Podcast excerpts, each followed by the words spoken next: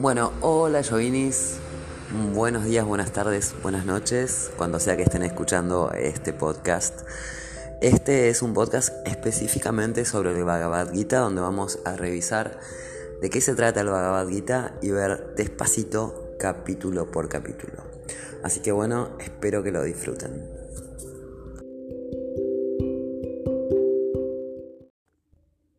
Muy bien, vamos a hablar en este, digamos, primer capítulo de, este podcast em, sobre qué es el Bhagavad Gita.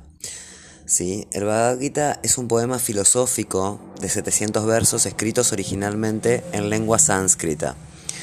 Ha determinado la vida social, ética y cultural y hasta política de la India por cientos de años, durante los tiempos gloriosos de la cultura védica. También posteriormente, a pesar de las influencias extranjeras, de musulmanes, griegos e ingleses que hubo en la India. De hecho, Gandhi decía que el Bhagavad Gita era uno de sus libros de cabecera y casi toda su filosofía, ¿sí? de conseguir la independencia a través de la paz, se basa en el Bhagavad Gita. La influencia del Bhagavad Gita no solo está limitada a la India, sino que ha sido determinante en el pensamiento de generaciones de filósofos, teólogos, educadores, científicos y escritores de todo el mundo. Aunque está publicado como un libro independiente, el Bhagavad Gita aparece originalmente como un episodio del Mahabharata, que es una gran historia épica, es un libro inmenso, donde ocupa desde el capítulo 25 hasta el 42.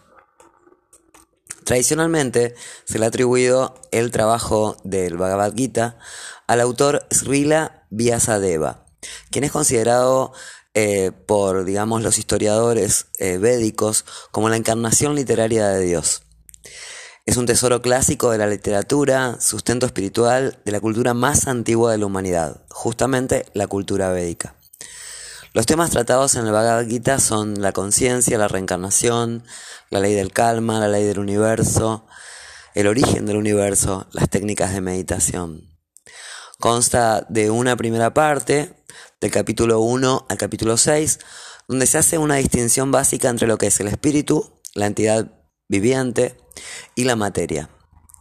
Una parte media entre los capítulos 7 y el capítulo 12 que trata sobre Krishna mismo, el dios Krishna, y la relación eterna entre la entidad viviente, el ser, y el Krishna, el dios, mediante el Bhakti Yoga, que es el yoga devocional. Al leerlo encontramos que es una narración de Sanjaya, que es discípulo de Vyasadeva, el rey Dristaratra, que es parte de los Kauravas, aunque está situada lejos de la batalla, ¿sí? es capaz de relatar los sucesos que tienen lugar allí, debido a que le son revelados a través de una visión. El Bhagavad es un diálogo entre Krishna, el señor Krishna, el dios Krishna, y Arjuna, que es un gran arquero. Junto antes del comienzo de la batalla de Kurukshetra, ¿sí? es donde empieza a transcurrir este diálogo. La gran guerra de Kurukshetra eh, eh, fue una guerra en la que se enfrentaron dos familias, los Kauravas y los Pandavas, para determinar el destino político, quién iba a ser el rey de toda esa región. En un momento dado, Arjuna, el arquero, olvida completamente su deber, ¿sí? De guerrero, porque él es guerrero, eh, y su deber es luchar por una causa justa en una guerra sagrada. Por motivos personales, Arjuna decide no luchar en el campo de batalla. ¿Por qué? Porque ve que del otro lado, con quienes tienen que combatir, son sus propios parientes, ¿no? Porque en este territorio viven muchas familias, aunque unos sean Kauravas y otros Pandavas. Krishna, entonces, el dios Krishna, quien había aceptado ser el conductor, ¿sí? De, los caballos que tiraban el, carro de, de Arjuna, encuentra a Arjuna totalmente deprimido, triste, perplejo. Krishna decide entonces iluminar a Arjuna, recondándole su deber como guerrero. Y algo más importante todavía, su deber y su naturaleza como entidad espiritual eterna en relación con Dios. ¿Qué significa esto? Sí, que más allá de lo que Arjuna pensara, lo importante era cumplir con su deber. Y como en un guerrero, su deber era guerrear. Parece como un contexto un poco eh, violento y bélico, pero van a ver a medida que va transcurriendo que todo empieza a tomar sentido. Gita significa canción y Bhagavad Gita entonces es el canto del Señor. Bueno, vamos a ver de qué se trata el Bhagavad Gita.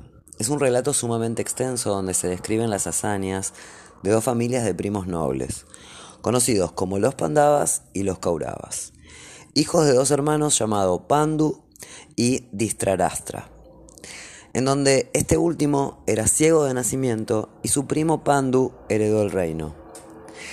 Los Pandavas no eran muy numerosos, pero los Kauravas pasaban de 100. Así que cuando Pandu falleció muy joven, sus hijos pasaron al cuidado de Distrarastra, quien tomó el poder por la fuerza.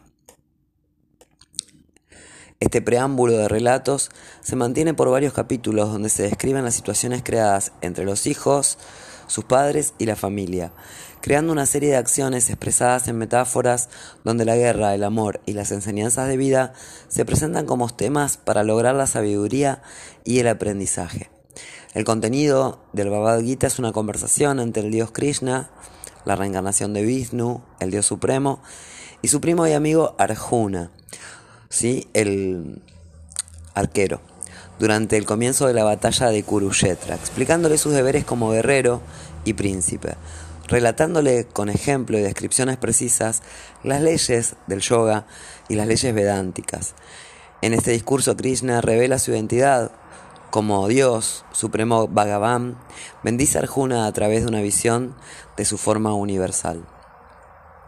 El Bhagavad Gita también recibe el nombre de Gita Upanishad y otras veces de Yoga Upanishad, relacionándolo directamente con la escritura vedántica.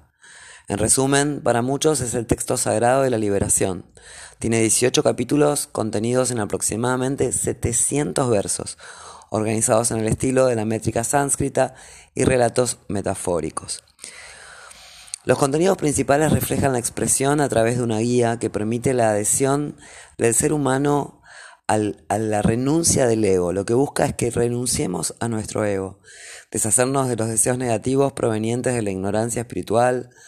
Los relatos y metáforas inspiran a los practicantes a internalizar las acciones que deben hacer en su vida diaria, para que el desprendimiento, el desapego de las situaciones negativas.